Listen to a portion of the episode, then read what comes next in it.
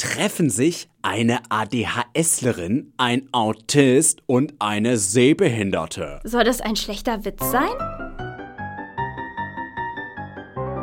Die Liga der außergewöhnlich Bedürftigen. Ein Podcast über Behinderungen in der Kunst vom Litradio der Universität Hildesheim. Heute Christopher Boone und das Rätsel der Smileys. Autismus in der Literatur. Für euch hinter Mikrofon Hey, ich bin Annika, ich studiere Kulturwissenschaften und ich habe mich heute Morgen aufgrund meiner Sehbehinderung so krass verirrt, dass ich eine halbe Stunde zu spät ins Studio gekommen bin. Hallo, ich bin Silas und studiere szenische Künste. Und als wir in der Kindheit auf dem Spielplatz Verstecken gespielt hatten, suchte mich meine Mutter zwei Stunden schreiend und weinend. Vergeblich. Dann kam ich aus einem Busch und sagte, sie hätte Mäuschen Piep einmal sagen müssen. Hallo, ich bin auch Annika, ich studiere kreatives Schreiben und war auch eine halbe Stunde zu spät. Als ADHSlerin geht das nämlich genauso gut. In der Morgendämmerung findet der 15-jährige Christopher Boone eine Leiche. Es ist der Hund seiner Nachbarin. Als Verehrer von Sherlock Holmes beschließt Christopher, Indizien zu sammeln und den Mordfall lösen zu wollen. Vater hatte mich zwar ermahnt, nie mehr meine Nase in anderer Leute Angelegenheiten zu stecken, aber ich wollte unbedingt herausfinden, wer Wellington ermordet hatte. Ich tue nämlich nicht immer, was man mir sagt. Denn meistens verwirrt es einen nur und ergibt keinen Sinn, wenn man von anderen gesagt bekommt, was man zu tun hat. Zum Beispiel sagen Leute oft, sei still. Aber wie lange man stillhalten soll, das verraten sie einem nicht. Oder man sieht ein Schild, auf dem steht Rasen betreten verboten. Aber eigentlich müsste es heißen Rasen betreten um dieses Schild herum verboten. Denn es gibt viele Grasflächen, die man betreten darf. Die Ermittlungen zwingen Christopher, viele seiner Grenzen zu überschreiten. Er muss auf Routinen verzichten, mit fremden Menschen ins Gespräch kommen und gelbe Lebensmittel essen. Für ihn gar nicht einfach, denn Christopher ist Asperger-Autist. Einige meiner Verhaltensprobleme sind a, dass ich manchmal lange Zeit mit niemandem rede, b, dass ich lange Zeit weder esse noch trinke, c, dass ich es nicht mag, wenn man mich anfasst, d, dass ich schreie, wenn mich etwas wütend macht oder verwirrt, e, dass ich nicht gern auf engem Raum mit anderen Leuten zusammen bin. Doch das Detektivspiel gerät außer Kontrolle, als Christopher hinter dunkle Familiengeheimnisse kommt. Und der Mörder des Hundes ist ganz in seiner Nähe. Für Christopher ist nun sonnenklar, er muss die Flucht ergreifen. Er nimmt den Zug nach London, was viele neue Fallstricke bereithält. Ich ging auf einen langen Tisch mit einer Glasscheibe obendrauf zu, und ich sagte zu dem Mann hinter der Scheibe, ich möchte nach London. Und der Mann sagte, einfach oder mit Rückfahrt. Was heißt einfach oder mit Rückfahrt? Möchtest du nur eine Strecke fahren oder auch wieder zurück? Ich will dort bleiben, wenn ich dort angekommen bin. Wie lange? Bis ich auf die Universität gehe. Also einfach, sagte er. Als es um Bücher über Autismus ging, da war mir relativ schnell klar, dass ich euch super gute Tage mitbringen möchte.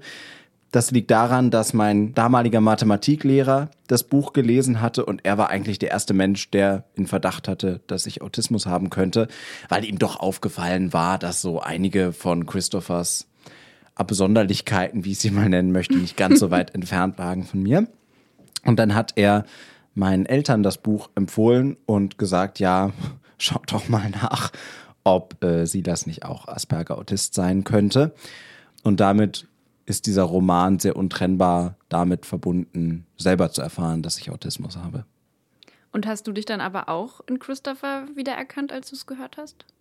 Weil diese Szenen so einschneidend waren, habe ich Christopher am Anfang ziemlich mit seinem Schweizer Armeemesser verbunden, das er in seiner Tasche hat und sieht, wann immer ihm irgendein spooky Mensch entgegenkommt. Und das hast du als Kind nicht gemacht. Und das habe ich nicht gedacht. Dann dachte ich, nein, also ich kann die Parallelen nicht erkennen. Aber ich glaube, das liegt am Anfang auch einfach daran, dass dir ja selber vieles, was anderen vielleicht auffällig erscheint an deinem Verhalten, dass du das als Normalität siehst und dich deshalb gar nicht unbedingt so sehr mit einer Figur identifizieren musst, wenn dir nicht bewusst ist, dass du in manchen Punkten anders bist als vielleicht die Durchschnittsgesellschaft. Mm, Aber ich erinnere mich noch, dass ich dann zu meiner Mutter äh, ja gegangen bin und als sie eben sagte, ja Silas, wir glauben, du hast Autismus. dass dann meine erste Reaktion war zu sagen, oh toll, sowas Besonderes wollte ich schon immer mal haben, weil mir die Diagnose sehr geholfen hat. Vorher hatte ich eben keine Diagnose und wusste nur, ich bin besonders in einigen Punkten, konnte das aber nicht zuordnen und mir fehlten Figuren, andere Menschen, die ähnlich empfinden, aber eben auch Erklärungsmuster, warum bin ich so, wie ich bin. Und da habe ich eben die Diagnose als etwas total Hilfreiches wahrgenommen. Silas, vielleicht die wichtigste Frage. Ähm, glaubst du, dein Mathelehrer hat das Buch gelesen, weil da so viele Zahlen drin vorkommen? Und weil die Kapitel nach Primzahlen benannt sind. Ich glaube, mein Mathelehrer hatte sich schon sehr interessiert für den einzelnen Menschen, was an einer, was an einer deutschen weiterführenden Schule nicht unbedingt äh, als äh, Standard anzusehen ist. Und sich Gedanken gemacht, es gab ein Erlebnis, was ihn wahrscheinlich dazu bewogen hat, was auch mit einem Autismus-Klischee zu tun hatte, als wir auf der Klassenfahrt eine Disco veranstaltet hatten und mir war das alles zu hell und zu laut und dann war ich irgendwann verschwunden und meine MitschülerInnen hatten mich in einem Schrank unter der Theke gefunden, wo ich mich reingedrückt hatte und nicht mehr raus wollte. Ich könnte mir vorstellen, das war einer der Momente, wo er eins und eins zusammengezählt hat. um beim Mathematischen zu bleiben. Ich finde, ich habe ich gerade gedacht, irgendwie spannend, dass du auch sagst, dass du besonders bist, weil Christopher empfindet sich ja auch irgendwie als anders und besonders und das ist ja wird schon sehr deutlich auch in dem Buch. Also er hat ja auch diese Liste mit, wie, wie übertitelt er die Dinge, die, die ihn besonders machen. Ähm, dass es so dem immer nennt, ist, dass man sich selbst als anders begreift und gar nicht denkt, aber vielleicht sind die anderen Menschen ja alle komisch, weil die sofort erkennen, was jemand für ein Gefühl hat, obwohl es ein Smiley mit einem Strich im Mund ist und das könnten fünf verschiedene Gefühle sein.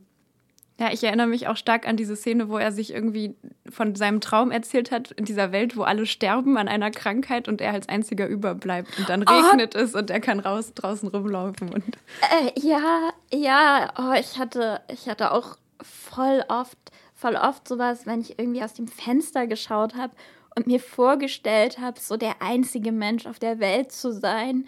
Das fand ich dann für eine Weile entspannend und dann habe ich gedacht, dann habe ich gedacht, aber dann muss ich irgendwann anfangen, Holz zu hacken und zu jagen und so.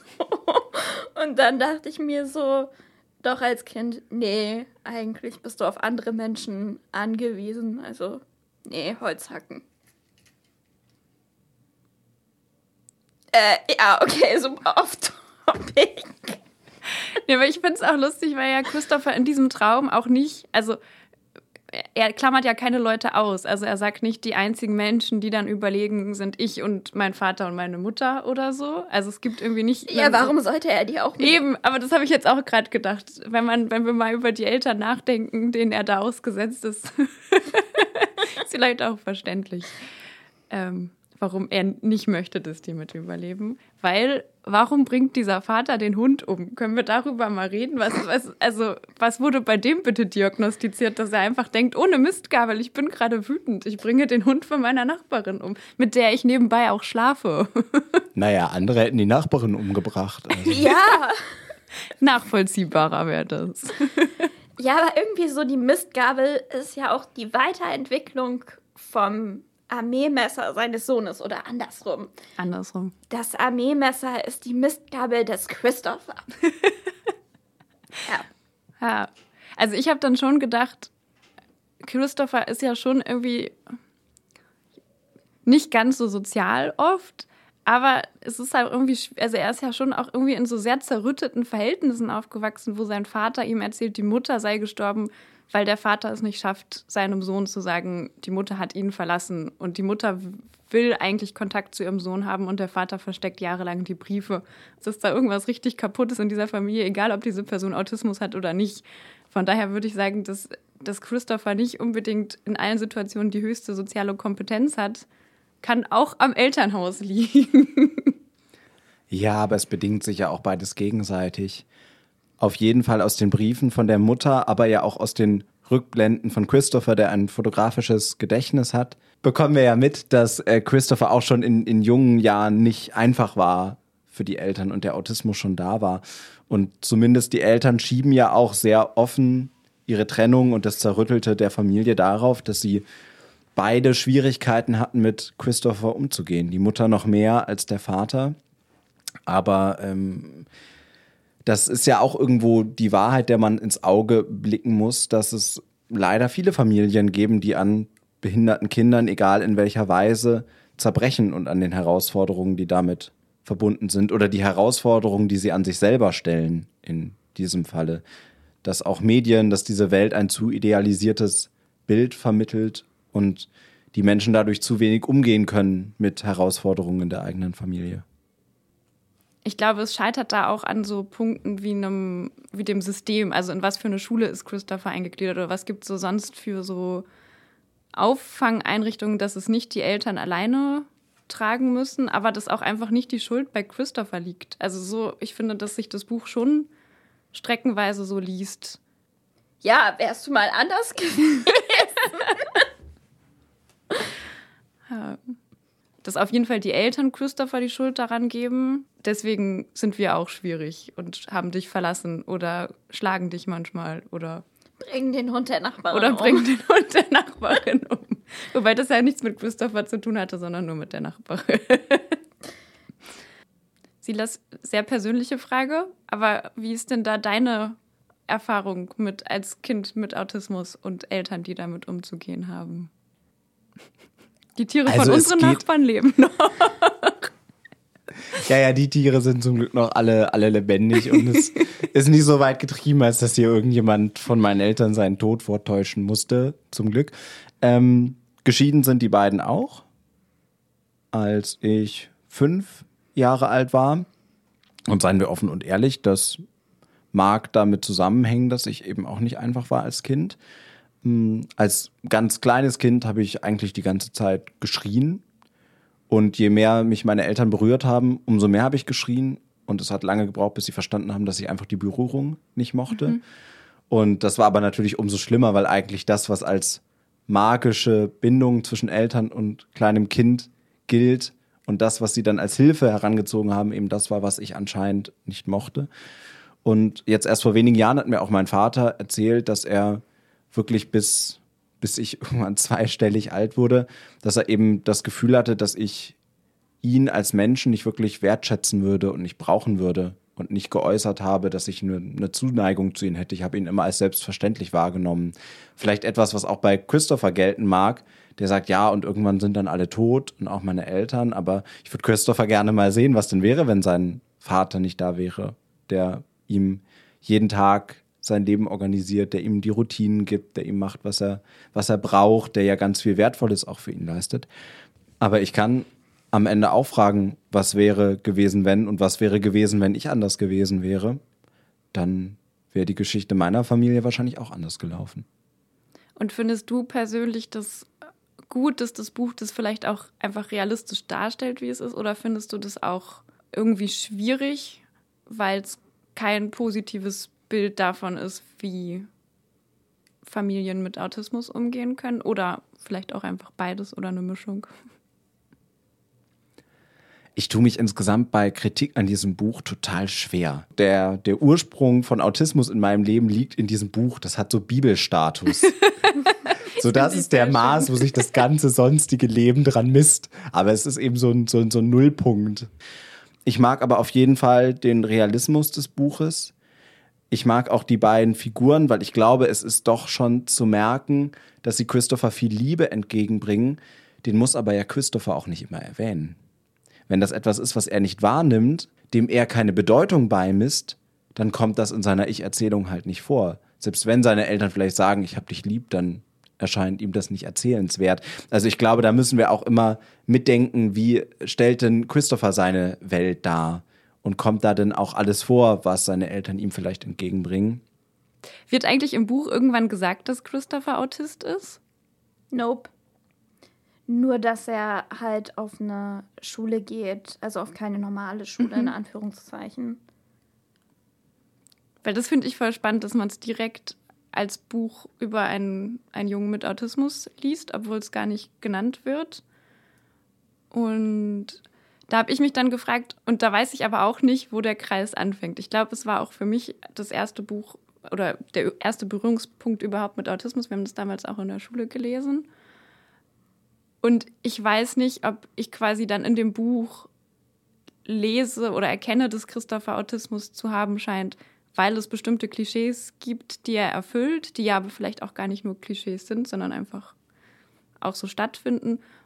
Oder ob ich diese Klischees kenne, weil ich das Buch gelesen habe und mir dazu gesagt wurde, Christopher hat Autismus und deswegen ist das die Grundlage für die Klischees, die ich mit Autismus in Verbindung bringe, nämlich dass man zum Beispiel bestimmte Farben nicht essen mag oder dass sich Essen nicht berühren darf oder dass man nicht gerne angefasst wird.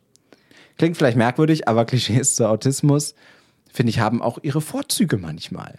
In meinem Falle war das so, dass ich in eben auf wiederkehrende Klischees gestoßen bin. Jetzt nicht so das Typische irgendwie, dass ich dann dachte, oh, jetzt fange ich doch mal auch an und finde Mathematik toll oder so. Obwohl das dein Mathelehrer wahrscheinlich sehr gefreut hat. ja, wahrscheinlich, wahrscheinlich erzählt er das allen Eltern nur, um mehr Kindern Liebe zur Mathematik beizubringen. Nein, aber es gibt ja ähm, doch immer wieder Bewältigungsstrategien, die autistische Figuren in Büchern schon gefunden haben, die ich noch nicht für mich entdeckt hatte. Zum Beispiel so etwas wie Essen getrennt auf dem Teller voneinander zu separieren oder Lieder auf Dauerschleife zu hören. Das hatte ich dann übernommen aus Büchern und habe gemerkt, dass mir das auch hilft. Und ich glaube, wenn die nicht so konsistent in vielen Werken aufgetaucht wären, wäre ich nicht darauf gekommen. Und ja, es gibt diese Klischees, die immer wieder auftauchen. Wenn ich das jetzt mit einer Torte vergleiche, auch wenn Christopher nicht so ein Fan von Vergleichen ist, er würde diesen Podcast hassen dann sind die Klischees ja doch mehr das, was eine Figur nach außen prägt. Sozusagen so die Kirschen obendrauf. Und das können so richtig eklige Glasierkirschen, diese ekligen künstlichen sein und so. Aber der Kuchen kann innen drin trotzdem tiefergehend gut gemacht sein. Und das finde ich bei, bei Christopher Boone und Super gute Tage auf jeden Fall, dass sich der Autismus eben nicht nur über die absonderlichen Verhaltensweisen äußert, sondern allein durch die Ich-Perspektive von Christopher auch ganz tief in die Gestaltung des Textes eingegriffen ist. Die Idee vom Autor Mark Hedden, die Kapitel nach Primzahlen zu sortieren, aber auch die Sprache, wie Christopher mit, mit Sprache umgeht, mit einer sehr direkten, klaren, vollkommen unemotionalen Art zu schreiben, da habe ich schon das Gefühl, dass es eben doch viel über diese Klischees hinausgeht. Ja, mir ist auch vor allem die Sprache aufgefallen, die irgendwie so eine direkte Art hat, Dinge relativ simpel zu beschreiben und daraus zu Schlussfolgern. Und da habe ich mich gefragt, ob das Buch sich damit dann auch expliziter an Menschen mit Autismus richtet als andere Bücher. Und da kann ich aber natürlich nichts zu sagen als Person ohne Autismus. Ja, ich habe ähm, auch tatsächlich gelesen, dass ähm, Bücher das fördern können, dass man emotionale Verhaltensweisen und so besser versteht. So, so in vielen Büchern und Romanen wird ja auch zum Beispiel detailliert beschrieben, was denn, was denn die Person oder so macht, zum Beispiel wie die guckt oder wie sich eine Stimme verändert und so. Und ich habe gelesen, ähm, dass ähm, quasi, dass quasi das die Empathie führen kann. Äh, also irgendwas mit Theory of Mind und Empathie und so. Also ich habe es aus einer Erwachsenenperspektive gelesen und kann jetzt nicht sagen, würde ich das als Kind als besonders zugänglich empfinden, kann ich nicht sagen. Ich ähm, mochte auf jeden Fall Christophers Art, die Welt wahrzunehmen und ich mochte seine Ratte. die ja auch, kleiner Spoiler, überlebt. Was bei Tieren gar nicht mal so selbstverständlich ist in diesem Buch. Stimmt es überhaupt? Stirbt die nicht auch am Ende? Nein, nein. Oh, sie stirbt auch. nein, ah, nee, die kratzt ja irgendwann ab. Tobi stirbt? Ja, an Altersschwäche. Ja. Ach ja, aber, aber nicht innerhalb der Haupthandlung. Das zählt nicht. Das ja, und es ist ein natürlicher Tod. Das ist jetzt. aber vielleicht müssen wir dann nochmal den Inhalt nochmal ändern und ich sag einfach, dass sie stirbt, damit es inhaltlich korrekt ist. Okay. Ah. Die ja auch, kleiner Spoiler, am Ende stirbt. Das war Christopher Boone und das Rätsel der Smileys. Autismus in der Literatur. Nächstes Mal geht es um Gantenbein und der erlogene Blindenstock. Sehbehinderung in der Literatur. Die Liga der außergewöhnlich Bedürftigen. Ein Podcast über Behinderungen in der Kunst vom Litradio der Universität Hildesheim. Am Mikrofon sprachen Annika Jakobs, Silas Degen und Annika Konegen. Seminarleitung Isabel Schwenk und Steven Solbrig. Musik Betty McFadden von Kevin McLeod. Redaktion Claudia Sonntag. Aufgenommen bei Radio Okerwelle 104.6.